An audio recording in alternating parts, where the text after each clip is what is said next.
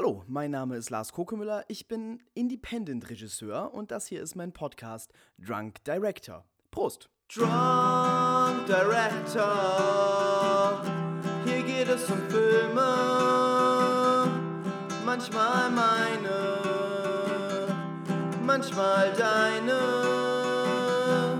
manchmal keine. Diese Sendung wird ab hier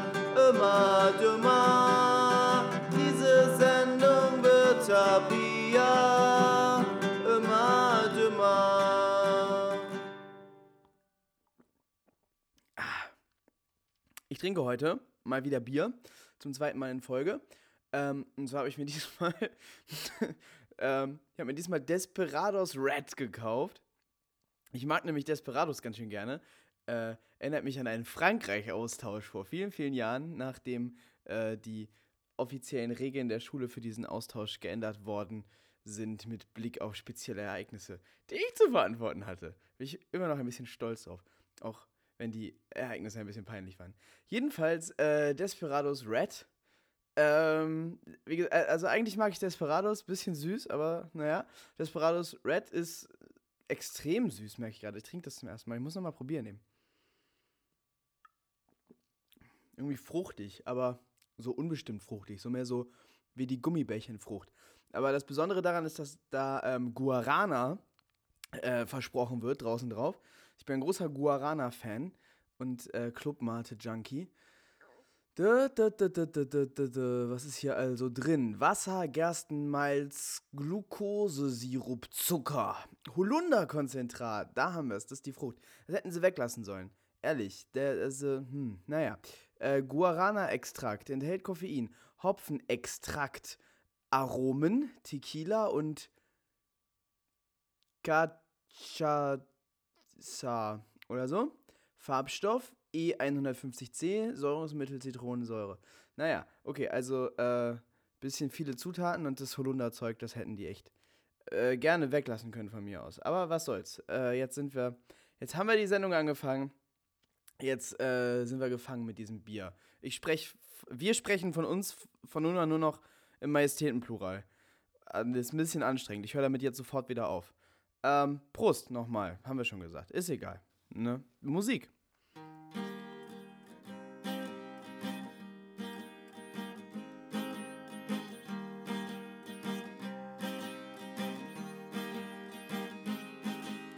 Du erzählst mir Sachen und ich hör dir zu. Du erzählst mir Sachen, lässt mich nicht in Ruhe. Ich habe Geduld, aber nicht genug für dich. Könntest du jetzt still sein, ich langweile mich. Du erzählst mir Sachen, dabei wolltest du doch gehen. Tust, als wären wir Freunde und als wäre nichts geschehen. Bin ich dein neuer geistiger Mülleimer oder was? An dieser Position habe ich leider keinen Spaß. Ich brauch dich nicht in meinem Leben. Es geht mir ganz gut ohne dich. Wir müssen nicht so tun wegen. Wir wären Freunde, sind wir nicht. Ich brauch dich nicht in meinem Leben. Es geht mir ganz gut ohne dich. Wir müssen nicht so tun von wegen. Wir wären Freunde, sind wir nicht. Ich trinke noch ein Bier und du machst immer noch kein Komma. Früher war das okay, aber früher war auch Sommer. Nein, es geht mir gut, ich habe immer noch ein Leben. Da wird es auch in Zukunft keinen Platz für dich geben. Deine Schuldgefühle sind völlig deplatziert. Das Ganze hat mich wirklich nicht weiter traumatisiert. Du erzählst von deiner Reise, Selbstfindung und zurück. Ich hasse die Geschichte und ich hasse diesen Blick. Ich brauch dich nicht in meinem Leben. Geht mir ganz gut ohne dich. Wir müssen nicht so tun von wegen. Wir wären Freunde, sind wir nicht. Ich brauch dich nicht in meinem Leben. Es geht mir ganz gut ohne dich. Wir müssen nicht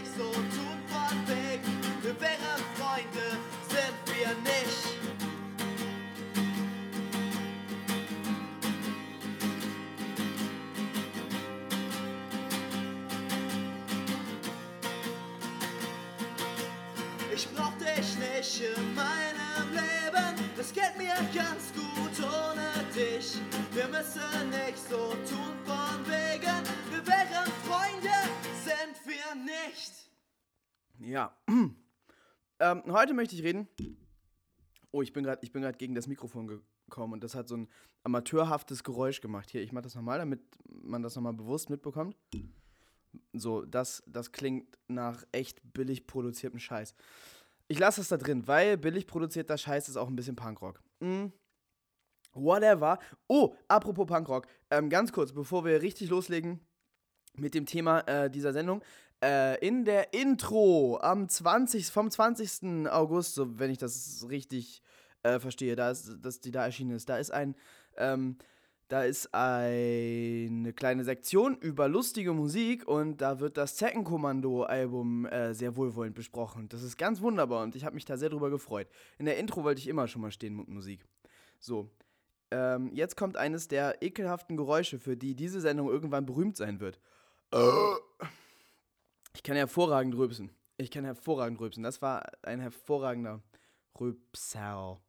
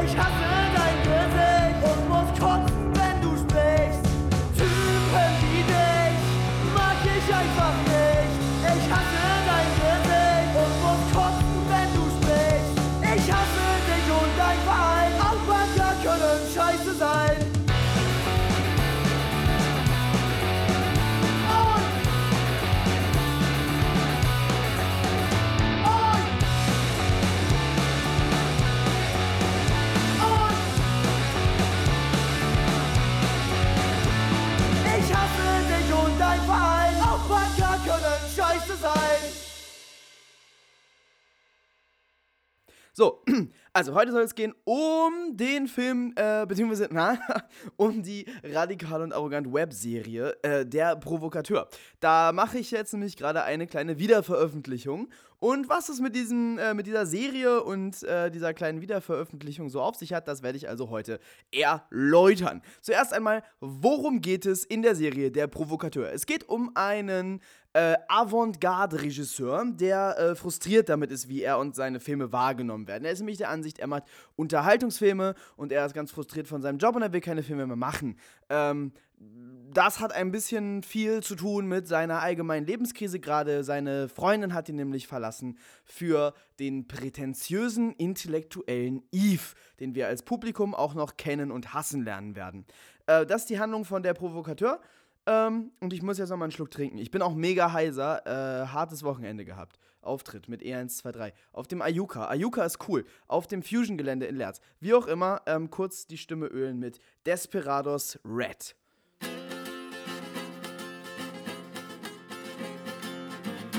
Du arbeitest hart für dein Geld und ich passe nicht in deine kleine Welt, denn ich bin eher faul und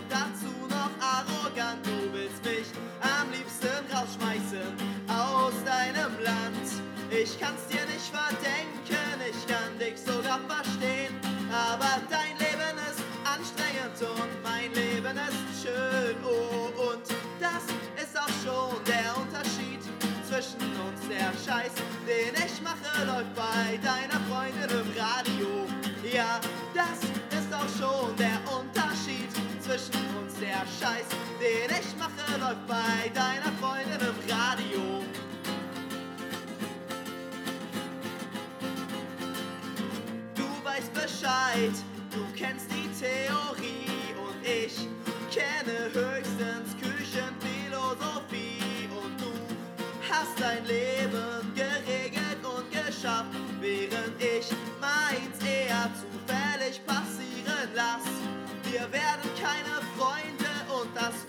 auch nicht schlimm. Schade, dass du wütend bist, während ich fröhlich bin. Oh, und das ist auch schon der Unterschied zwischen uns. Der Scheiß, den ich mache, läuft bei deiner Freundin im Radio. Ja, das ist auch schon der Unterschied zwischen uns. Der Scheiß, den ich mache, läuft bei deiner Freundin im Radio. Und das ist auch schon der Unterschied zwischen uns. Der Scheiß, den ich mache, läuft bei deiner Freundin im Radio. Ja, das ist auch schon der Unterschied zwischen uns. Der Scheiß, den ich mache, läuft bei deiner Freundin im Radio.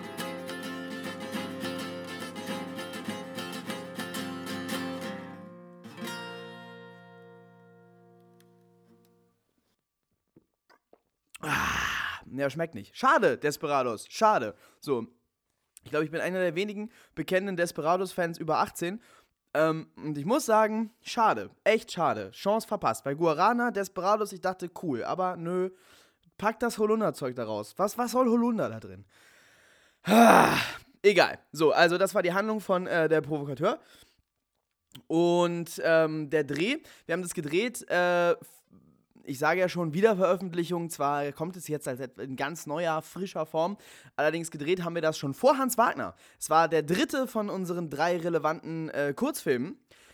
Ja, Niki, es gibt noch einen vierten, aber den können wir nicht veröffentlichen, weil wir da drin Bright Eyes Lieder gesungen haben. Naja, ähm, egal. Also einer von den drei offiziellen Radikal und Arrogant äh, Filmen, Kurzfilmen. Der Provokateur. Ähm, genau, vor Hans Wagner, kurz vor Hans Wagner haben wir den gedreht, kurz vor Hans Wagner. Ich glaube, ich hatte das Hans Wagner Drehbuch schon fertig, als ich diesen Film geschrieben habe. Ich glaube, ah, es war so, ähm, wenn ich mich recht entsinne, Katrin war weg. Ich weiß nicht mehr, in den USA? Ich glaube, sie war in den USA. Ähm, und, oder wo auch immer, jedenfalls war sie weg. Ähm, und, und wir mussten lange warten, bevor wir anfangen konnten, Hans Wagner zu drehen. Und irgendwie hatte ich zu viel Zeit und habe dann noch einen Film geschrieben, nämlich äh, Der Provokateur. Ähm, in, der, in der Bücherhalle habe ich diesen Film geschrieben und geplant. Und äh, dann habe ich Lennart Müller, der als Schauspieler häufig mit uns zusammengearbeitet hat, bis Hans Wagner, ähm, gefragt, weil ich wusste, der hat eine Kamera, ob der diesen Film mit mir zusammen macht. Und der hatte nicht nur eine Kamera, der hatte auch irgendwas zum Ton aufnehmen. Und dann haben wir gesagt, so, dann gehen wir beide jetzt mal los. Äh, ich spiele und er ist das Team und wir machen das jetzt einfach mal so. Und dann haben wir diesen äh, 45 Minuten langen Film gedreht, der meiner Meinung nach, denn ich mag ja meine Sachen, erstaunlich gut geworden ist. Ähm, es war Winter, ähm, also genau, ich glaube, es war der Dezember vor dem März, in dem wir Hans Wagner gedreht haben. Also es war Winter, äh, sehr, sehr bitterlich kalt. Ich hatte ein Kostüm an, das hauptsächlich aus so einem ganz, ganz dünnen Hemd bestand. Es war, ich habe also permanent gefroren, die ganze Zeit. Ähm, in jed ich glaube, in ungefähr jeder Szene trinke ich irgendwas. Ähm, und das war auch immer echt, aber es hat auch nichts geholfen gegen die Kälte. Aber egal. Äh, ja, genau. Es war super kalt. Wir haben viel draußen äh, gedreht. Ähm, eine ganz lange Kaffeeszene, wo Yves, gespielt von dem grandiosen Alexander Obe, ähm, Alexander F. Obe äh, ganz lang äh, redet und redet und redet und nicht aufhört. Und die Szene äh, ist darauf ausgelegt, dass man denkt, ah, hör auf zu reden und dass es dann irgendwann lustig wird, dass er einfach nicht aufhört zu reden, so Family Guy-mäßig. Ähm, aber da zu sitzen und zu frieren und zu wissen, diese Szene geht noch 20 Seiten so weiter. Das war ein bisschen, das war hart. Äh, aber wir haben es wir geschafft. War super, super, super kalt. Ähm, naja, und genau, wir haben viel von diesem Film gedreht in meiner alten Schauspielschule.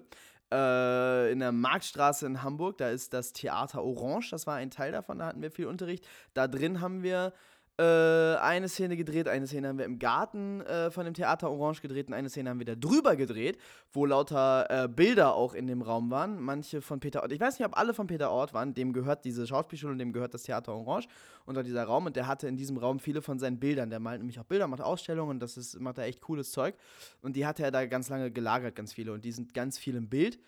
Ähm, ich bin mir nicht sicher, ob das alles von ihm ist, was da im Bild zu sehen ist, aber auf jeden Fall das Allermeiste. Zwischen diesen Bildern haben wir also gedreht und dann haben wir noch gedreht im Bunker, in einem Tanzraum, der auch zu der Schauspielschule gehört, der unterm Übel und Gefährlich ist, wo wir das Obsessive Underground Festival veranstalten, halbjährlich. Also in dem Raum haben wir äh, damals, glaube ich, erstmals gedreht. Und äh, ja, ich glaube, das waren so die Schauspiel Schauspielschul-Locations. Ähm, und äh, eine andere Location war damals ähm, die ich weiß nicht, ob es eine offizielle Bar ist, auf jeden Fall ist da so eine kleine Bar. Ich weiß nicht, ob sie offen für Publikum ist, ich glaube aber doch. Ähm, oben in Eimerhoppes Lustspielhaus, wenn das jemand kennt, in Eppendorf. Ich war da mal engagiert für ein Jahr und habe da ein fürchterlich schlechtes Stück gespielt. Aber egal, also die Leute da sind super nett, es, hat, äh, es war echt cool, aber das Stück war indiskutabel und ist auch tierisch gefloppt. Ähm, und, äh, aber die Leute da sind super, super nett und haben uns zum Beispiel erlaubt, da oben drin eine Szene zu drehen. Äh, das ist richtig cool gewesen. Äh, und einen, einen Tag haben wir gedreht ähm, bei Kai von R123. Der hat äh, eine Rolle in der, in der äh, viel geliebten Eröffnungsszene, in der wir da sitzen und äh, viel trinken und Koks ziehen, unsere beiden Charaktere. Und der Alkohol war echt äh, weil weil äh, Kai, ist, Kai ist kein Schauspieler, auch wenn man das in der Szene nicht merkt. Die Szene ist komplett improvisiert. Und ähm, um da so ein bisschen locker reinzukommen, haben wir gesagt, okay, komm, wir trinken einen Lütten, trinken wir jetzt echt. Und dann haben wir irgendwie alles echt getrunken, was in der Szene gespielt wurde. Und ich war hinterher so lattenstramm, es ging überhaupt nicht. Ähm, hatte ich auch überhaupt nicht so geplant, hatte ich auch gar nicht gemerkt. So im Sitzen so dachte ich, ja, okay, einen kleinen, hier trinken wir mal mit und so. Und äh, war, weiß ich auch nicht, irgendwie hat sich das irgendwie summiert über die ganzen Takes. Und dann äh, waren wir fertig mit der Szene und dann haben wir uns verabschiedet und ich gehe raus und äh, komme aus dem Warmen in diese Kältefront und zack war ich besoffen. Und ich weiß von da an nichts mehr, bis ich zu Hause bin und es nicht geschafft habe, die, äh, die, die Tür zu öffnen und mir meine Freundin dann geöffnet hat und ich dachte, wie ist denn die Tür aufgegangen? Und sie sagte, ähm, du musst gleich noch ins Theater und spielen, weißt du, ne? Das war geil. dann musste ich nämlich noch mein, äh, mein Programm spielen gehen. Da war ich dann irgendwie, also die ganze Zeit auf der Bühne, musste richtig schnell und präzise reden. Ich dachte, das wird nie was. Ah! Oder ich dachte eigentlich gar nichts. Ich bin da dann hingetorkelt, hab mir eine Kanne Kaffee bringen lassen und äh, irgendwie Brezeln und Landjäger gibt es da immer zu essen. Ganz viel davon und hab äh, gefressen und eine Kanne Kaffee getrunken. Dann habe ich das gespielt. Dann habe ich ähm, am Ende des Abends, war Teil des Programms, kann das Publikum per Applaus entscheiden, wer am besten war. Habe ich immer noch gewonnen. So, so sieht das nämlich aus. So, so dermaßen gut bin ich. Aber das war, das war super anstrengend. Äh, würde ich, würd ich nicht empfehlen, würde ich nie wieder machen. Ähm, war die Erfahrung auch nicht wert. War nicht schön. Aber äh, ist alles gut gegangen und ich habe gewonnen. So, das ist, das ist das Wichtige an dieser Geschichte. Ich habe gewonnen.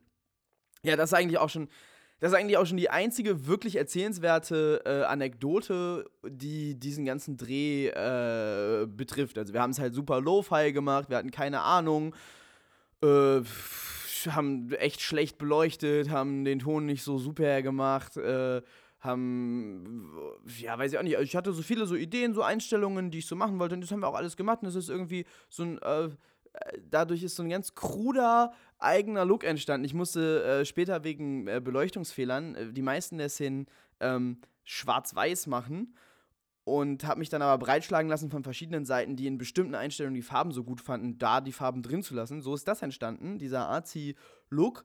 Ähm, halb versehen, halb hinterher, no, was machen wir denn jetzt damit? Und dann ist das irgendwie, da ist irgendwie so ein kruder, sehr eigener, kleiner, niedlicher Look irgendwie entstanden, der mir total gefällt. Also ich finde, es ist halt irgendwie düster und dunkel und äh, na, guckt euch mal an. Also ich finde es ich find's ganz, ähm, ganz stimmig. Äh, naja, ist aber, ist aber aus, aus purer Unfähigkeit entstanden. Muss man an der Stelle freimütig zugeben und darauf vielleicht noch einen Lötten trinken, ne?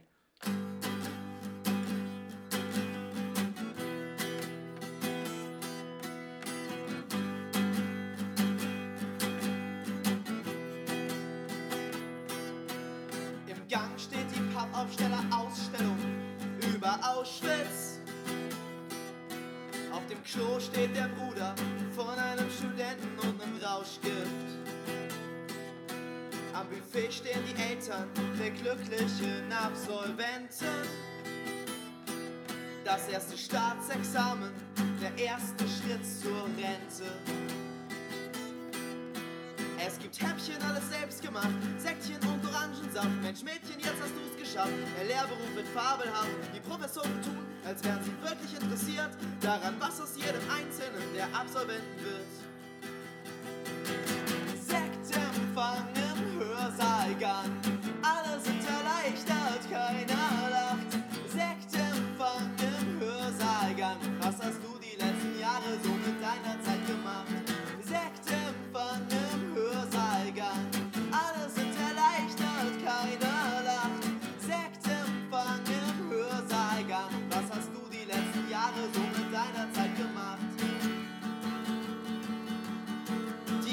Laufen stumm herum, Geschwister oder Eigenproduktion. Nicht wenigen Menschen hier ist die Umgebung ziemlich ungewohnt. Die Uni bietet Sport an, die Studenten scheinen das nicht viel zu nutzen. Samstags ist die Heizung aus, nachher kommen ein paar Leute zum Putzen. Selbstgerecht, die Chancen stehen gar nicht schlecht. Bald kommt Richard David Precht, Vorträge mit Wortgefecht. Das alles ist egal, die Zeit in Lüneburg vorbei. Diese verlorene Stadt mit ihrem Altbau-Einheitsbrei. Sektempfang im Hörsaal Alle sind erleichtert, keiner lacht. Sektempfang im Hörsaal Was hast du die letzten Jahre so mit deiner Zeit gemacht?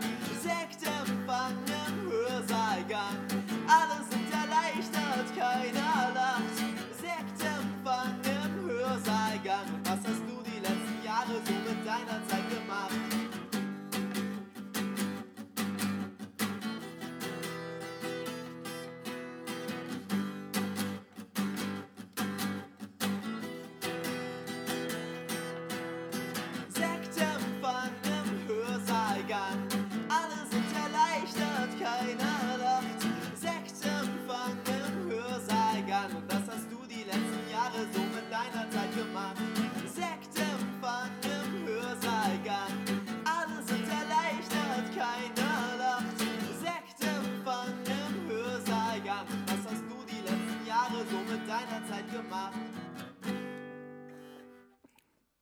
Ähm, weil Katrin nicht da war, musste ich auch die Postproduktion alleine machen.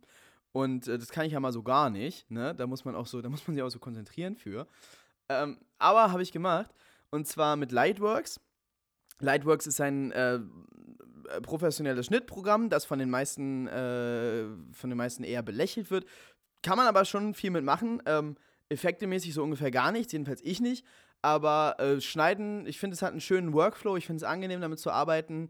Äh, funktioniert vor allem super flüssig. Äh, äh, also bis dahin habe ich mit anderen Schnittprogrammen gearbeitet und ich habe so einen ultra beschissenen Windows-Laptop gehabt damals. Und da funktionierte ungefähr gar nichts drauf und der war permanent, äh, permanent war der hängen geblieben und so. Und mit Lightworks plötzlich funktionierte alles ganz flüssig und ganz smooth und ähm, das hat mir vor allem super gefallen. Dann äh, finde ich die Bedienbarkeit halt super einfach. Hat einen super schönen, wie gesagt, einen super schönen Workflow. Man kann da super mitarbeiten. Ich mag Lightwork sehr gerne. Also schon bei Titel erstellen wird es ein bisschen schwierig. Schon bei äh, einen Abspann äh, laufen lassen und so äh, habe ich dann eher auf andere Programme zurückgegriffen. Aber für den bloßen Schnitt und auch das Unterlegen von Musik ist Lightwork super. Ähm, aber auch sogar schon, sogar schon Musik. Ah, nee, wobei Musikmischung und auch äh, Bildbearbeitung. Doch, das geht alles eigentlich ganz gut mit Lightworks. Ähm, ein, ein empfehlenswertes Programm. Das Besondere dabei ist, Lightworks ist kostenlos, allerdings äh, ohne die Möglichkeit, HD-Formate zu verarbeiten. Dafür muss man dann, glaube ich, entweder 19 Euro im Monat oder 150 oder so im Jahr bezahlen. Mm, also im, im Vergleich zu anderen professionellen Schnittprogrammen eine super bezahlbare Lizenz. Ähm, das meiste, was an Effekten da nicht geht, geht mit Consumer-Programmen. Ähm, also natürlich, äh, wenn ihr die Möglichkeit habt, dann nimmt, dann nimmt äh, hier äh, Premiere, Final Cut, Avid so, aber äh, wenn ihr nach einer günstigen Alternative sucht zum Schneiden, nehmt mal Lightworks, das ist super. Äh, und äh, genau, ich habe für den Provokateur tatsächlich auf die HD-Option verzichtet. Ähm, Würde ich nicht unbedingt wieder machen. Äh, wie gesagt, äh, ich finde so, wenn man sich die Jahreslizenz kauft, das kann man sich, wenn man das professionell betreiben möchte, kann man sich einmal leisten und ist ein schönes Programm. Kann ich nur, kann ich nur empfehlen. Ähm, und ich saß dann immer in der, in der Küche von, von meiner kleinen Wohnung, in einer winzigen Küche. Ich hatte, kein, ich hatte keinen richtigen Arbeitsbereich und brauchte irgendwie Ruhe dafür, musste mich irgendwie konzentrieren. In der Küche war keiner. Und dann saß ich da mit so einem aufgeklappten Tisch und es war super kalt. Diese Küche konnte man nicht beheizen. Es war ja, es war immer noch Winter, als wir mit dem Film fertig waren. Und dann saß ich da in, in, in Jacke und Schuhen und habe diesen Film immer geschnitten. Ähm, was halt eine riesige Puzzlearbeit war, weil wir halt beim Drehen echt Scheiße gebaut hatten. Und, äh, und aber dann eben, genau, dann habe ich halt geguckt, dass man, dass, dass ich das irgendwie äh, eben einiges in Schwarz-Weiß mache und dann die Lichtverhältnisse irgendwie angleiche und so weiter und so fort. Und dass das alles irgendwie ein stimmiges äh, Gesamtbild ergibt. Das war gar nicht mal so leicht. Äh, es ist halt krude geworden, ne? Krude, äh, in den Interviews heißt es halt immer arzi, äh, Interviews, in den Reviews. Es gibt zwei Reviews, die beide super sind. Heißt es halt, da ist so ein, so ein arzi-Look. Das eine Review sagt, darauf hätten sie auch verzichten können. Ähm, das andere Review sagt, das ist gerade cool. Aber beide nehmen das halt als, als, als, irgendwie, als irgendwie einen Kunstgriff hin. Und ähm, ja, das freut mich sehr. Ähm, und das habe ich da so, das habe ich da so eingestellt. Ich finde es ich ganz hübsch. Es ist halt, es gibt dem Ganzen so eine Niedlichkeit, find, finde ich. Ich finde mich sehr niedlich und sehr charmant, sympathisch, gut aussehend und insgesamt hervorragend. Wenn ihr das genauso seht, dann schreibt das doch mal in die Kommentare. Dann freue ich mich. Okay, egal, äh, genug.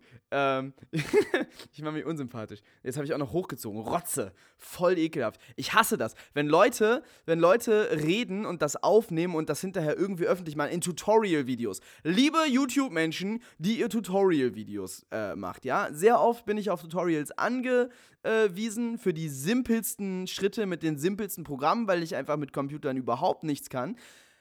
Aber richtig oft sind die Leute, die dann erklären, wie etwas geht, irgendwie erkältet. Und da, da sprechen die so. Und dann kommt immer. Und. Oh, das hasse ich. Das hasse ich richtig. Wenn Leute. Mann, dann muss ich auch so machen. Dann äh, habe ich irgendwie so eine Phantomerkältung direkt mit. Man da auch Für mich hinterher scheiße. Also, äh, liebe Tutorial-MacherInnen da draußen, äh, einmal Aspirin-Komplex, ne? Wenn ihr ganz besonders doll erkältet seid, drei Tüten Aspirin-Komplex, zehn Minuten bevor ihr aufnehmt, dann klingt ihr nicht mehr so schlimm erkältet, ja? So, hier, das ist der Profi-Tipp. Ähm, echt. Also, das macht mich sauer, ne? Das macht mich sauer.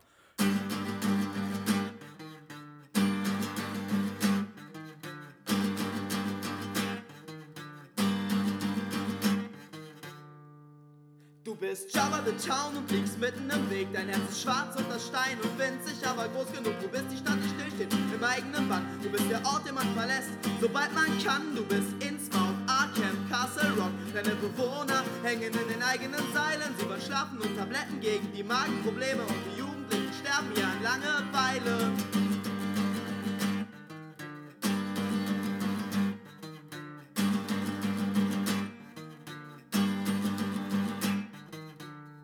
Vielleicht hat Lovecraft übertrieben, doch ich glaube eher nicht. Wir haben hier zwar nicht das Ding auf der Schwelle, sicherlich, doch es gibt andere Giganten. Der wiederwahrung Fakt ist, die Seele dieses Autos gehört den Nazis. Die fühlen sich hier wohl wie die Fliegen in der Scheiße. Was bleibt einem denn übrig, außer Steine zu schmeißen? Orte wie diesen kann man nicht verändern, man kann sie höchstens von der Karte brennen.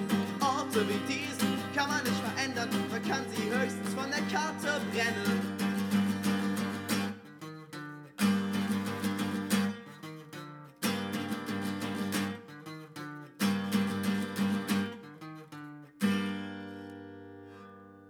Genau, und dann, ähm, nachdem fertig geschnitten war, muss natürlich ein Soundtrack her.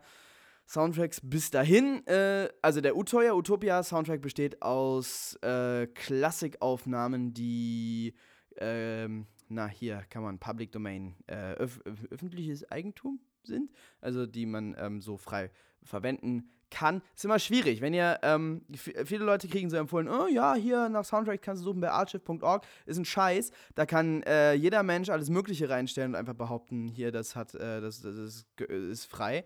Ähm, also erstens muss man da genau gucken, teilweise stehen da schon andere Lizenzen, also zum Beispiel, dass man es nicht äh, in einem kommerziellen Rahmen irgendwie weiterverwenden darf. Ähm, zum anderen äh, ist es halt auch einfach teilweise so, dass Leute da Sachen reinstellen und sagen, das ist irgendwie alles frei, was überhaupt nicht äh, frei ist, wo durchaus äh, jemand irgendwie das Copyright hat und auch äh, bereit ist, das äh, zu verteidigen. Also ähm, da müsst ihr immer die Quellen genau nachprüfen. Also archive.org ist so eine zweischneidige Sache. Es gibt mooseopen.com oder so. Äh, da gibt es Klassikstücke, was sowieso das Einzige ist, was ihr von archive.org irgendwie verwertbar äh, kriegt. Also was da an aktueller, zeitgemäßer, äh, äh, äh, zeitgenössischer ähm, Dings hier, lizenzfreier Musik ist, ist es zum größten Teil einfach scheiße. Ähm, also äh, belehrt mich eines Besseren, aber ich habe noch keine, noch keine freie, äh, für Soundtracks verwendbare Musik gefunden im Internet, die nicht deutlich grottiger war als alles, was ich selber machen könnte und als alles, was ihr äh, selber machen könnt. Ähm, also, aber so Klassikaufnahmen, das lohnt sich natürlich schon teilweise. Das ist schon schön, das im Soundtrack zu haben. musopen.com, äh, also M-U-S und dann open, alles in einem Wort, .com oder keine Ahnung, googelt das, wenn .com falsch ist. Ähm, da kann man sich anmelden, das kostet ein bisschen Geld im Monat, aber da sind auf jeden Fall äh, die Lizenzen geklärt, die stehen auch dabei. Da ist auch nicht alles verwendbar für Sachen, die ihr kommerziell äh, auswerten wollt, aber viel. Ähm, und deshalb ist das eine Sache, die sich teilweise auch ganz schön lohnen kann. Aber äh, zum Beispiel im ersten äh, Kurzfilm, im ersten offiziellen Kurzfilm Utoya Utopia, habe ich äh, viel solche klassische Musik verwendet. Das ist dann äh, eine neue Schwierigkeit, die dann auftritt, selbst wenn ihr die Rechte geklärt habt. Ähm, gibt es tausend äh, Musikverlage, die Copyright haben an Aufnahmen dieser, ähm, dieser Stücke. Also es ist ja nicht nur, ähm, man hat ja nicht nur ein Copyright an dem Stück an sich, das irgendwann verfällt bei diesen ganzen Klassi Klassikstücken, die Leute, die länger als 75 Jahre tot sind oder so oder 70 Jahre, äh, ne, da ist dann das Copyright verfallen. Aber ähm, wenn, jetzt, wenn jetzt mein äh, Kammerorchester dieses Stück aufnimmt, habe ich an dieser Aufnahme ein Copyright. Und das kann ich, ich weiß nicht genau, wie das System funktioniert, aber ich kann das bei YouTube anmelden, dass ich das Copyright habe. Und YouTube ähm, erkennt automatisch, äh, ich weiß auch nicht, wie das funktioniert, die Melodie. Und dann sind da tausende Musikverlage, die automatisch äh, einen Anspruch an eurem Video ähm, erheben. Das funktioniert dann so, dass das quasi für die monetarisiert wird. Also, dass da Werbung vorgeschaltet wird, von der ihr aber nichts habt, sondern diese Verlage. Und wenn ihr zum Beispiel das Video selber monetarisieren wollt, dann müsst ihr allen diesen tausend Verlagen einzeln widersprechen. Und das muss man immer äh, irgendwie äh, argumentativ irgendwie ausführen. Und ich habe äh, das bei, bei Utopia das ist auch auf YouTube und das habe ich tausendmal wirklich versucht und habe den Link geschickt zu der Datei, wo eben auch die Quelle dabei steht und, und, und, und, die, und, und die Lizenz dabei steht und so. Ähm, das hat irgendwie hundertmal geklappt und beim 101. Mal, äh, aus irgendeinem Grund hat YouTube dann nicht mehr reagiert und äh, diese Firma äh, hat jetzt irgendwie da Ansprüche drauf, wie auch immer. Also es wird nicht von YouTube runtergenommen, aber äh, man kann selber nicht unbedingt was damit anfangen. Das ist ein bisschen zum Kotzen. Also lieber immer eigene Melodien. Am besten Soundtracks immer selber schreiben. Habe ich nicht von Anfang an gemacht. Utopia Utopia, wie gesagt, viel klassische Musik drunter, tut dem Film meiner Meinung nach auch gut. Ist auf einem Festival mal von einem äh, Jurymitglied anders gesagt worden. Der, der war aber dumm. Ähm, bei Baal habe ich zum Beispiel zum ersten Mal den Soundtrack selber geschrieben. Das war ja so ein Stummfilm und ich habe äh, das auf dem Klavier, so einen total minimalistischen, ich kann ja nicht Klavier spielen, das hört man auch. Ähm, und was total minimalistisch ist, eben das bisschen, was ich spielen kann, habe ich irgendwie dazu gespielt. Ähm, das, bei, der, bei der Premiere von Ball habe ich das sogar noch live gespielt. Äh, eigentlich, eigentlich eine ganz geile Geschichte. Und es klingt eigentlich auch ganz schön. Es ist dann halt so ein, so ein eher so ein, so ein verstörender Sound geworden, sondern ist da immer die ganze Zeit noch so ein Plattenrauschen dabei und da sind immer ähm, irgendwie Sachen mit dem Klavier gemacht, die man nicht unbedingt mit dem Klavier machen würde, ist jetzt auch nicht super innovativ, also gar nicht innovativ, aber ist irgendwie minimalistisch und irgendwie bedrückend und ist cool geworden und ist halt der erste selbstgemachte Soundtrack und das würde ich äh, allen Leuten raten, macht eure Soundtracks selber oder lasst die selber machen. Von Leuten, die nicht dann in die GEMA gehen, weil dann äh, hat nämlich, dann gibt es nämlich äh, GEMA-Hackmack, äh, sogar wenn die später in die GEMA gehen, aber egal. Andere Geschichte. Ähm, macht sie einfach selber, macht eure Soundtracks einfach selber. Ähm, und, und, und, und, und beim Provokateur habe ich das dann schon so gemacht. Da sind immer noch äh, so klassische Stücke drin, an denen bisher auch noch niemand irgendwelche Ansprüche, irgendwelche Ansprüche angemeldet hat bei YouTube, glaube ich. Mal gucken, wie das jetzt bei der Serial, seriellen Veröffentlichung äh, kommt. Aber auf jeden Fall hat da niemand theoretisch Ansprüche drauf. Das meiste davon ist aber selber gemacht. Ich habe äh, äh, viel davon so zusammen gesampelt, also ähm, Sounds genommen aus. Ähm, es gab irgend so ein ein Album, was ich da hatte, von einem Typen, der so sphärische Gitarrenmusik gemacht hat. Und das habe ich äh, rückwärts abgespielt und, und halt durcheinander gesampelt und irgendwie damit daraus äh, eigene Geschichten gebastelt. Ähm, also das ist auch überhaupt nicht mehr wiedererkennbar. Das ist einfach nur so ein, so, so, so, so ein Sample-Zeug und das ist so als sphärisches Zeug im Hintergrund. Ähm, einen, ein, ein Lied hat äh, Kai gemacht, das ist dieses Klavierstück, das glaube ich auch im Trailer ist, dieses dim, dim, dim, dim, dim, dim. Und dann äh, ist noch ein Lied drin, das spielt dann im Abspann und das ist jetzt auch viel äh, im Vorspann und hinten dran an diesen, äh, an der, in der Neuveröffentlichung einer Episoden zu sehen. Ähm, das heißt, Everything Will Turn Out Fine, das habe ich irgendwann mal geschrieben, das ist so ein Singer-Songwriter-Ding, das habe ich mal zwischendurch bei, äh, bei Kai aufgenommen und der hat das für mich ähm, gemischt. So, das ist so, das ist so, woraus, die, also ist, ich habe noch nicht wirklich einen Soundtrack geschrieben, ich habe aber angefangen, irgendwie was selber äh, zu machen und selber zusammenzustellen, beziehungsweise Musik von Kai zu verwenden. Also das ist auch, was man machen kann. Man kann entweder, entweder kann man, äh, kann man den Soundtrack selber schreiben oder man nimmt Musik von Kai. Ähm, Prost.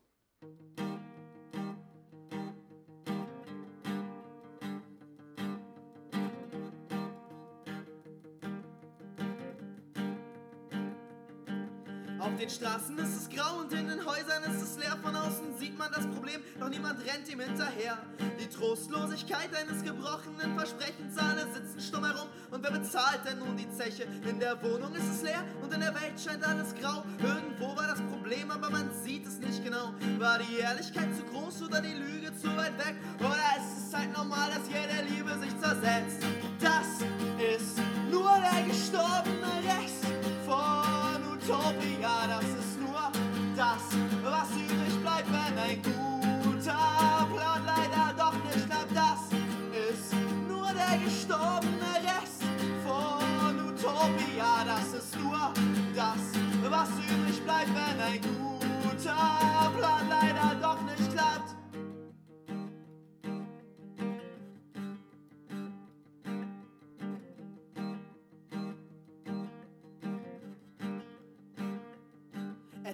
in dem Berg von Schulden oder kotzen, weil man kennen, was dahinter wartet. Warten, das ist halt so ein Talent, das hier keiner wirklich hatte und so ist es halt passiert. Und wäre dies nicht oder das, dann hätte alles funktioniert. Irgendwas hat sich bewegt, doch irgendwie war es nicht richtig und die Anstrengung der Nächte war am Tag dann plötzlich nichtig. Dabei hat es schön gebrannt und die Welt war auch empört, doch am Ende hat es dann trotz allem einfach aufgehört.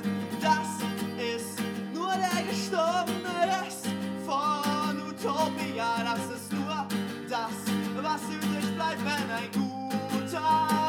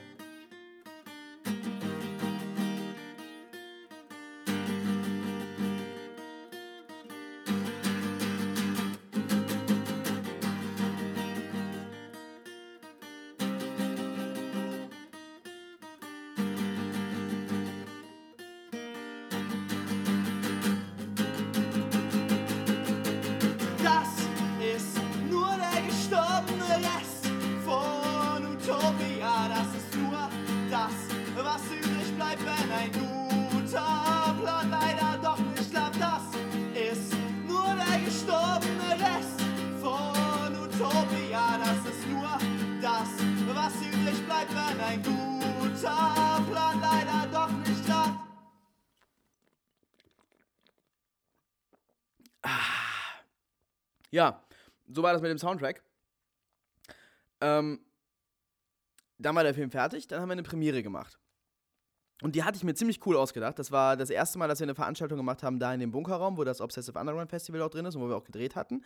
Ähm, und äh, da war damals noch so eine Tribüne aufgebaut, auf der, auf der das Publikum sitzen konnte. Das war da von einer, von einer Theaterinszenierung, stand die da noch. Das fand ich cool. Und davor haben wir halt die Leinwand gesetzt und irgendwie einen Beamer gehabt. Ähm, und wir hatten in dem Raum aufgehängt äh, Kunst von, von, von, Peter Ort, weil die ja auch im Film zu sehen war. Also wir waren in einer Location des Films mit äh, Kunst, die im Film zu sehen war und hatten halt den Film.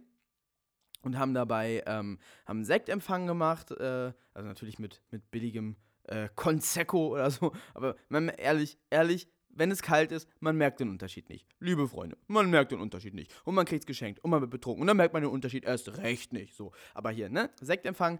Ähm, das war cool eigentlich. So, ich hatte, ich hatte Flyer gemacht und ein Plakat. Ähm, immer wenn ich das heute angucke, denke ich, das ist, alles stimmig. Also dieser ganze Film, für mich hat das ein stimmiges kleines Konzept. Das ist halt so ein kleiner, kleiner süßer Kunstfilm. Äh, dann auch mit dieser, mit dieser fürchterlichen Kuria New äh, Schreibschrift da und so. Das ist halt alles so ein verkünsteltes, verkünsteltes, süßes kleines Ding. Und dazu hatte ich, ähm, die sind auch im Vorspann äh, von dem Film, sind, sind so, ähm, so, so, so Comic-Versionen von uns allen. Ich hatte auf das Plakat so Comic-Versionen von uns allen auch gemalt, aber nur die Köpfe und die waren aufgespießt und das war auf irgendwelchen Sanddünen, hatte nicht so viel mit dem Film zu tun, aber dann waren dann noch so andere Motive Motive aus dem Film, jetzt muss ich rülpsen. Äh, der war nicht so gut. Der, der davor war besser. Ähm, oder habt ihr eine andere Meinung? Dann ab in die Kommis damit und abonnieren, abonnieren, abonnieren. Ähm, nee, aber, äh, weiß ich nicht, ich fand's alles stimmig. Ich wäre ich wär hingegangen. Ganz ehrlich, ich wäre hingegangen. Bei, bei, bei, dieser Veranstaltung, die, da war echt, da, da habe ich echt gedacht, das ist eine schöne Veranstaltung. So, das ist rund. So, einfach rund.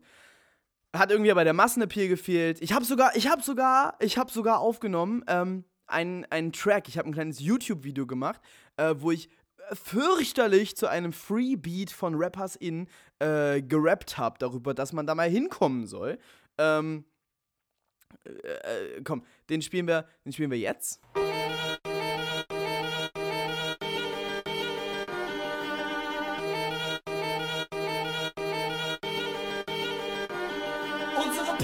Jetzt jemand zu Berger mit einem Messer. Deine Party läuft ein bisschen zäh, wie Reinhold Messner. Bei unserer Party gibt es gratis und Benny Sauer. Bei deiner Party ist es nett, wenn man Fernsehen darf. Bei uns ist Filmpremiere, tighter Untergrund steht. Bei dir ist richtig fehlt halt deine Mutter uns mit. Wir sind im Medienbunker, feiern so laut wie wir wollen. Und dein Vater sagt zu euch, sag mal leise, ist gleich neun. Radikal und Daro, ganz Premiere, Party Nummer zwei. Damit du später sagen kannst, ja, Jona, klar war ich dabei. Lass mich verkünden, den 18.05. Wir werden uns auf unserer Party betrinken. Die Kohle, die wir damit machen, fließt in unseren nächsten Film. Also wird das wahrscheinlich El Doku über Müll. Bleibst du weg, kommst du zu meinem Krokodil in sein Becken. Dann wirst du voll gefressen, wie nach viel zu viel Essen.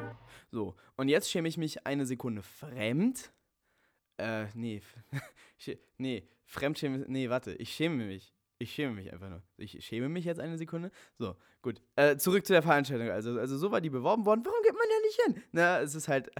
in dem Video, müsst ihr mal gucken. Das Video, ich habe da so ein, so ein schönes großes Glas Rotwein in der Hand. Ich glaube, eine Sonnenbrille auf und sieht einfach dumm aus. Ähm, und cool, weiß ich auch nicht. Ich, ich, ich fand's cool, ich find's süß, so, ich wäre hingegangen. Ähm, aber sonst keiner. Äh, hatte keinen Massenappeal. Es war wirklich, es waren, es waren verdammt wenig Leute da. Ich glaube, also hauptsächlich einfach die Leute, die mitgespielt haben, waren da und zwei andere, die keiner kannte, wo ich dachte, warum sind die hier? Warum sind die hier? Da hat mich dann schon wieder paranoid gemacht, weil das die einzigen waren, die da waren. Ähm, die haben aber lustig auf den Film reagiert. Es gibt so eine Stelle, da soll man so ein bisschen machen, oh nein, oh nein, oh nein, ich will es nicht sehen, ich will Und das haben die gemacht, oh nein, oh nein, oh nein, ich will es nicht sehen, ich will es nicht Und so. Ähm, meine Eltern haben die Bar geschmissen, zusammen mit meinem kleinen Bruder. Das war richtig cool von denen. Äh, war, war ein schöner Abend. Wir haben sogar Plus gemacht, weil meine Eltern ähm, die Getränke, die sie an der Bar verkauft haben, einfach mal spendiert haben. Äh, von daher, haben nicht wirklich Plus gemacht. Aber meine Eltern waren lieb und wir hatten einen, alle einen schönen Abend. Es, es, war, es war eine schöne Veranstaltung. Und wer da war, der kann vielleicht dann sagen, ich war da. Und es war schön. Also es war schön, aber es ist halt keiner gekommen. Super schade. Super schade. Auch für den Film super schade. Der Film ist besser als das.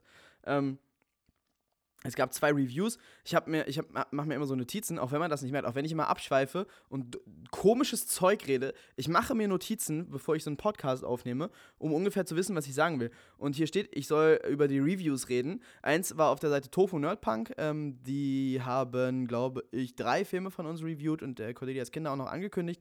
Also die sind super cool da. Ähm, und und äh, der Provokateur war der erste Film von uns, den die reviewed haben und haben dem, glaube ich, äh, 8 von 10 Frischhaltefolien gegeben. Ein super nettes Review geschrieben, äh, habe ich mich total drüber gefreut.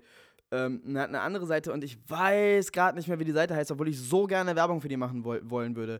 Die haben ein richtig cooles Review geschrieben und ich habe dem Typen dann auch nochmal extra jetzt neulich Cordelias Kinder geschickt, dass er sich den mal angucken soll, dass der ihm vielleicht auch gefallen könnte, weil der, glaube ich, ein bisschen so ähnlich ist und einen ähnlichen Humor auch hat und äh, ob er da nicht was drüber schreiben will. Und er hat mir geschrieben, er findet den Film super und schreibt irgendwann demnächst was drüber. Und ich würde so gerne für diese Seite Werbung machen, weil dieser Typ tolle Reviews schreibt. Ah, vielleicht verlinke ich es unten unter. Ach, das ist ja kein YouTube-Video. Ähm, ich verlinke es wahrscheinlich nicht. Aber äh, die Überschrift des Ganzen war Der Provokateur. Scheiße. Das kann man sich merken, kann man mal googeln, dann findet man auch die Seite. Ähm, diese Überschrift habe ich zufällig. Ich wusste gar nicht, dass der das reviewed hat. Jetzt habe ich das Geräusch gemacht. Jetzt, stopp. Ich habe das äh, Tut Tutorial-Erkältungsgeräusch gemacht und ich werde es nicht rausschneiden. Es geht so. Oh, Oh, kam ganz unwillkürlich, Entschuldigung. Das liegt daran, dass alles verklebt ist wegen dem Zuckerbier. Ist echt scheiße. Also nächstes Mal gibt's Rotwein. Ist besser für die Stimme. Ähm, egal. Äh, ja, genau, könnt ihr mal googeln. Ich habe das irgendwie äh, zufällig über Google gefunden, weil ich ständig alles Mögliche, was ich so mache, google. Und dachte erst so bei der Überschrift so, oh Gott, oh Gott, oh Gott, oh Gott, was hat er geschrieben? Ist es ein Verriss? Aber nein, es ist ein super nettes, super cooles äh, und kluges Review. Und ähm, ich mochte das sehr gerne. Ähm, ich habe den Film kostenlos auf YouTube hochgeladen. Das war irgendwie mehr so ein Reinfall. Das hat keiner angeklickt. Ähm, aber gut, 45 Minuten ist auch einfach ein scheiß Format für YouTube. Und dann habe ich äh, von allen drei diesen radikalen arroganten Kurzfilm äh, DVDs gemacht. Die habe ich, äh, ich habe äh, Papierhüllen selber gebastelt, äh, echt nächtelange äh, Handarbeit. Ich habe diese ganzen äh, DVDs gebrannt, habe ich diese Hüllen äh, gebastelt und dann wollte ich die, glaube ich, für 2 Euro oder so pro Stück äh, verkaufen, wollte aber niemand 2 Euro für ausgeben. Und dann habe ich die ähm, kostenlos in der Stadt verteilt. Ein paar habe ich in der, in der Zentralbibliothek versteckt in Hüllen von DVDs mit von Filmen, wo ich dachte, die sind so ähnlich. Wer sich die ausleiht, der könnte meinen Film auch gut finden. Stand auch irgendwie die Internetadresse drauf und so. Ein paar habe ich ähm, in, der, in der Hanseplatte in Hamburg, in einem Fischkorb-Plattenshop und an so Plätzen einfach ausgelegt, so wie Flyer zum Mitnehmen. Ähm, habe ich nichts von gehört. Keine Ahnung, wie die Aktion angekommen ist. Hat keiner sich gemeldet und gesagt, hey, ich habe so eine gratis DVD gefunden und der Film hat mein Leben verändert. Ähm, wenn dem so ist, ne? Dann schreibt doch mal in die Kommis, schreibt doch mal rein, würde mich total freuen. Also wirklich, das war so ein bisschen schade eigentlich. Ich hatte irgendwie gehofft, dass es da irgendeine Art von Reaktion gibt, gab es aber nicht. Aber egal, egal. Ähm, und dann der nächste, äh, das nächste, die nächste Aufführung vom Provokateur war dann erst das dritte Obsessive Underground Festival, weil äh, Christian Grunder, der das mit mir veranstaltet, äh, mal gesagt hat, er fand den Provokateur, äh, er hat gesagt, er fand, das ist mein bester Film.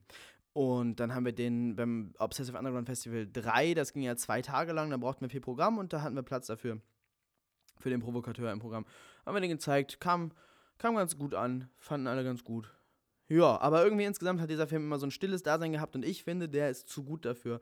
Ähm, und deshalb gibt es halt jetzt diese äh, Wiederveröffentlichung, zu der wir gleich kommen. Erstmal trinke ich noch einen Schluck und wir hören noch ein bisschen Musik.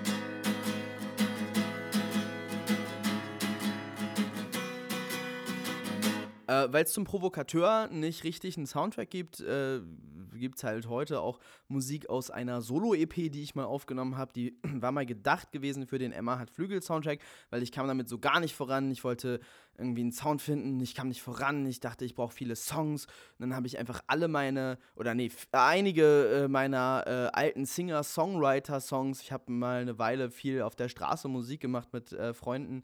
Ähm, und aus der Zeit Songs habe ich irgendwie zusammengesammelt. Äh, und bin damit in den Bunker gegangen, tatsächlich auch in den Bunkerraum. Dahinter ist so ein, ähm, so ein Proberaum. Der geht davon direkt ab und hat mich da reingesetzt und äh, wollte da jetzt ähm, einfach das Zeug irgendwie aufnehmen und dachte, hey, da mache ich halt so Akustik, Indie, Singer-Songwriter-Musik und das wird der Emma hat Flügel-Soundtrack. Ähm, und oben drüber spielte an dem Abend Scooter und zwar richtig laut. Die hat eine eigene Anlage mitgebracht ins Übel und Gefährlich, ja, weil die Anlage im Übel und Gefährlich zu leise ist für Scooter.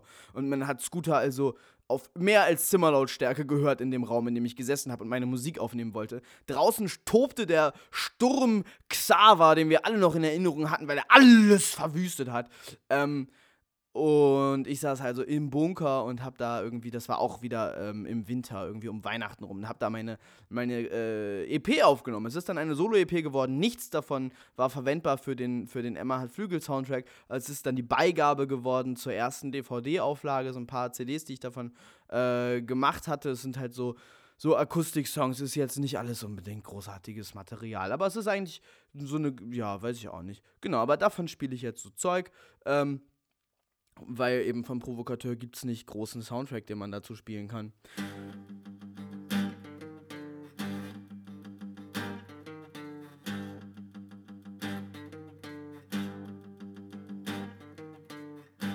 Once we were friends. I felt good when I was with you.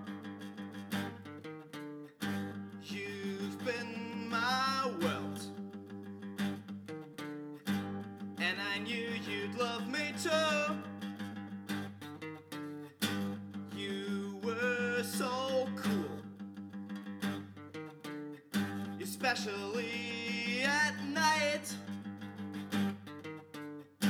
Full of dreams and hopes. And the harbor's colorful lights.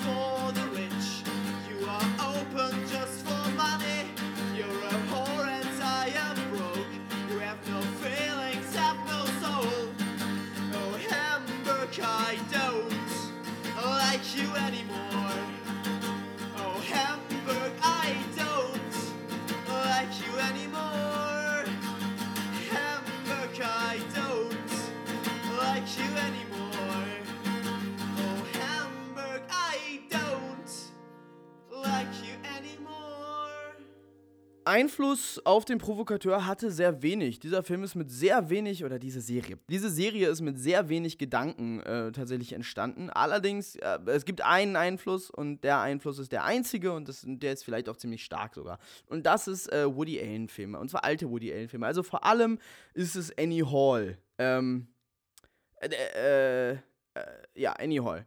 Ähm, Annie Hall, finde ich, ist, ist ein grandioser Film vielleicht mein Lieblingsfilm, auf jeden Fall einer meiner absoluten Lieblingsfilme. Ich hatte mal so eine Phase gegen Ende der Schauspielausbildung, habe ich schon mal erzählt, ich war so ein Filmsnob.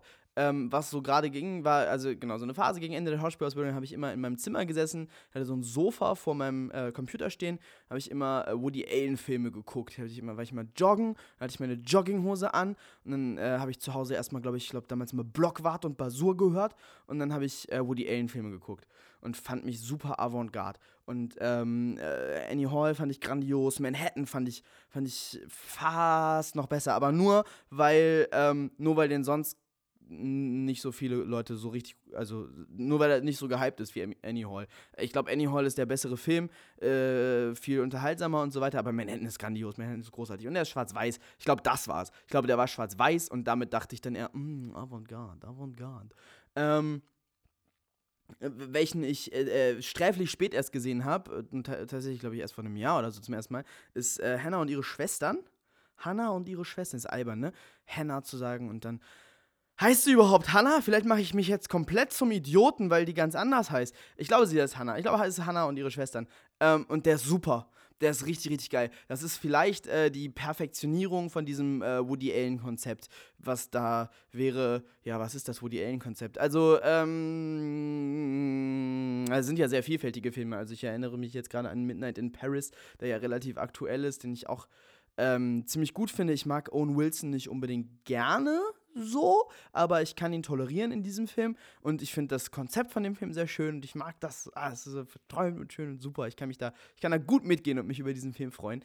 Ähm, nee, aber äh, ich glaube so, also Annie Hall hat halt ein äh, Konzept, das mich interessiert und fasziniert hat, nämlich dieses, dass es also unter irgendwie Intellektuellen spielt, die dann ähm, äh, Unterhaltungen haben, immer wieder existenzielle Themen streifen. Natürlich äh, beim Provokateur äh, deutlich weniger als äh, bei Woody Allen. Aber das war so ein bisschen so, das hat mich daran äh, fasziniert. Und dann bei, bei, bei Annie Hall ist es speziell diese ähm, episodische Erzähl Erzählweise, die der Film hat. Der geht ja auch, der ist ja dann auch noch richtig clever. Das äh, flechtet sich ja dann noch so ineinander und dann macht das Zeitsprünge und so weiter. Ähm, aber vor allem hat es halt so, so, ist es halt so ein bisschen so eine Aneinanderreihung von Sketchen. Und da habe ich gedacht, hey, das kann man, äh, das kann man relativ einfach machen, weil dann kann man die Drehtage schön verteilen. Wenn man Leute nicht bezahlt, haben die manchmal keine Zeit dafür, einem zwei Wochen lang jeden Tag zur Verfügung zu stehen. Und wenn man aber einfach viele kleine Sketche macht, sich selber in die Hauptrolle packt, also die einzige Konstante ist und dann immer äh, eine Person irgendwie, einen Termin findet man da immer, ähm, Lennart hatte zum Glück Zeit, zweite Konstante zu sein ähm, hinter der Kamera und dann auch vor der Kamera in der grandiosen Szene, in dieser grandiosen Rolle. Ähm, genau, und das, äh, das war so, das war eine, das war vielleicht die Hauptidee zum Provokateur, dass ich dachte, hey, das, das funktioniert, das ist cool, ähm, sowas will ich machen. Und von daher auch, wenn es jetzt thematisch vielleicht ein größerer Unterschied ist, äh, Annie Hall ist der Haupteinfluss und vielleicht der einzige richtige Einfluss auf den Film, der Provokateur. Alle autonomen Zentren dieser Republik sind gleich. Ich komm rein und ich rieche schon, es riecht nach Feierei. In dem verrauchten Club, auf der versifften Couch wird meine Laune gut. Ich bin ein bisschen drauf. Die Zeiten der harten Abstürze liegen hinter mir. Aber wenn wir jetzt noch wach sind, will ich ein bisschen Bier. Es ist jedes Mal dasselbe. Gute Vorsätze sind feige, denn sie gehen, wenn es ernst wird und lassen mich alleine. Du bist nett, hast du eine Zigarette? Ich rauche gar nicht mehr. Aber die Luft ist irgendwie gerade danach ganz schön kalt. Lass in die Sofaecke. Ich bin ein Magier. Ich zauber Kopfschmerzen für morgen früh per Schnaps. Morgen früh werde ich aufhören mit dem Mist. Für immer. Morgen früh hat sich dieses leise Gefühl verschlimmert. Morgen früh bin ich dann auch wieder bei Sinnen. Ganz sicher, morgen früh ist noch eine ganze Weile hin. Ah. Ich hatte diese YouTube-Idee schon bei der Erstveröffentlichung. Also ich habe ihn ja dann auf YouTube hochgeladen und ich habe da schon gedacht, hey, mh, hm, wie wär's denn? Weil, ah, ich glaube sogar noch, während ich den geschnitten habe, ich habe ähm, jede Szene einzeln geschnitten. Jeden dieser Sketche, jede dieser kleine Episo kleinen Episoden habe ich einzeln geschnitten, einzeln exportiert und dann, glaube ich, ähm, in diesem, total dumm von mir wahrscheinlich, aber äh, dann diese Videos hintereinander gefügt und da, das war, wurde dann der Film. Aber ich hatte vorher auf jeden Fall alle diese Geschichten als einzelne Episoden da und habe da schon gedacht, oh, vielleicht als Serie und dann dachte ich, nein, ich bin ein Filmemacher. Dies ist ein Film. Er geht 45 Minuten. Ähm, naja. Äh, nee, und, ähm, aber da, da, war schon die Serie da, äh, die, die, Idee da, ähm, genau, die Serie. Die Serie war da schon in meinem Kopf, dass man das als Serie machen könnte. Und ich hätte es, äh, denke ich, machen sollen. Und ich habe jetzt, ähm, also einerseits habe ich mich neulich äh, getroffen mit äh, Krille Magnetic. Äh, Magnetic, äh, checkt den aus auf Facebook. Der macht großartige Musikvideos, unter anderem äh, für Neon Schwarz und eins hat er gemacht für E123. Das sind super Videos, ähm, super Typ. Und äh, wir haben ein bisschen drüber geredet, wie man so Underground-Filme irgendwie pushen kann. Und äh, er, er, hat auch noch mal davon geredet, von diesem, ähm, von diesem Format, YouTube-Serie und ob man irgendwie Filme so zerstückeln könnte. Und da ist es mir wieder eingefallen. Und äh, dann Ausschlag, äh, nächste ausschlaggebende Geschichte war, ähm, ist, ist, ist, schon ein bisschen davor passiert. Äh, der Rapper DVCDNS hat ähm, Anfang des Jahres eine YouTube-Serie gemacht, sie hieß Jesus Christoph Rap und sie war sehr erfolgreich und ähm, hatte sieben Teile und der siebte Teil heißt Der Mittelfinger und ist der einzige Teil dieser Serie, der sich immer noch auf YouTube befindet ähm, wo er dann einfach auflöst und sagt, naja, also guckt mal, ich habe ein Experiment gemacht, ich bin auf YouTube aufmerksam geworden. Ich habe äh, geguckt, äh, wie ist denn das eigentlich, wenn ich das mache, wenn ich äh, billig produzierten Scheiß mit deutschem Humor mache und äh, das irgendwie wöchentlich hochlade und da ein Wasserzeichen und ein Abo-Button und eine Endcard mit dazu tue und ähm, dadurch wären seine Abos und sowas total explodiert und das sei total äh, gut gewesen. Also, na, er, er, er fand es natürlich scheiße und hat dann super ähm, cooles kritisches Statement draus gemacht. Ähm, kann man sich auch durchaus mal angucken. Aber da, jedenfalls dachte ich, hey, das funktioniert? Ja? Ich will das ausprobieren. Und äh, wie gesagt, ich finde, der Provokateur hat äh, mehr Aufmerksamkeit verdient. So. Und natürlich als 45-Minuten-Video auf YouTube läuft das nichts. Niemand guckt sich 45 Minuten auf YouTube an, ernsthaft. So. Äh, aber als wöchentliche Serie, und ich glaube, die meisten Leute haben ihn eben noch nicht geguckt. Wer kommt dann auf die Idee, sich einen obskur aussehenden, komischen 45 Minuten langen Kurzfilm anzugucken? Selbst die Leute, die radikal und arrogant äh, kennen, selbst die Leute, die unsere Spielfilme gesehen haben, ich glaube, die aller, aller, aller, aller, aller wenigsten von denen haben äh, den Provokateur geguckt, haben das vielleicht schon mal irgendwie gesehen, dass das gibt, aber ich glaube, also ich kann es ja auch an den, ich kann es ja auch an den YouTube-Klicks sehen, dass das so gut wie keiner geguckt hat. Ähm, und da, äh, das, das, da habe ich eben jetzt irgendwie nochmal gedacht, so hier, dann probiere ich das jetzt mal aus. So, ich möchte, dass diesen Film mehr Leute sehen. Ich finde, der Film hat das, ich finde, der Film hat das verdient. Ich finde, die Schauspieler, die da mitspielen, haben das verdient. Da sind, da sind Sachen drin, die finde ich bis heute äh, grandios. So, äh, ich finde ich, ich find es lustig. Bisher ist es auch immer gut angekommen und ich möchte, dass das nochmal mehr Leute sehen. Und wenn das die Weise ist, auf die das mehr Leute sehen, hey, vielleicht, vielleicht, ich meine, ich äh, lade das hier hoch. Ich, äh, es, heute, ist, oh, es ist, heute ist Mittwoch. Ich lade das am Freitag hoch. Am Donnerstag ähm, veröffentliche ich die erste Folge. Vielleicht haben wir, wenn äh, man das hier hören kann, drei Klicks. Und ich mache mich super peinlich damit, dass ich jetzt sage, hey, ich verbinde damit die Hoffnung, dass man äh, das pusht und dass viele Leute gucken. Aber vielleicht, keine Ahnung, vielleicht hat sie auch 20 Klicks oder 30. Und das wäre doch schon mal was. Ähm, und wenn es nur drei hat, vielleicht guckt ihr es euch an und findet es lustig und könnt es verbreiten? Das wäre super lieb. Das wäre super lieb. Ja, gut. Und das war's für heute. Tschüss.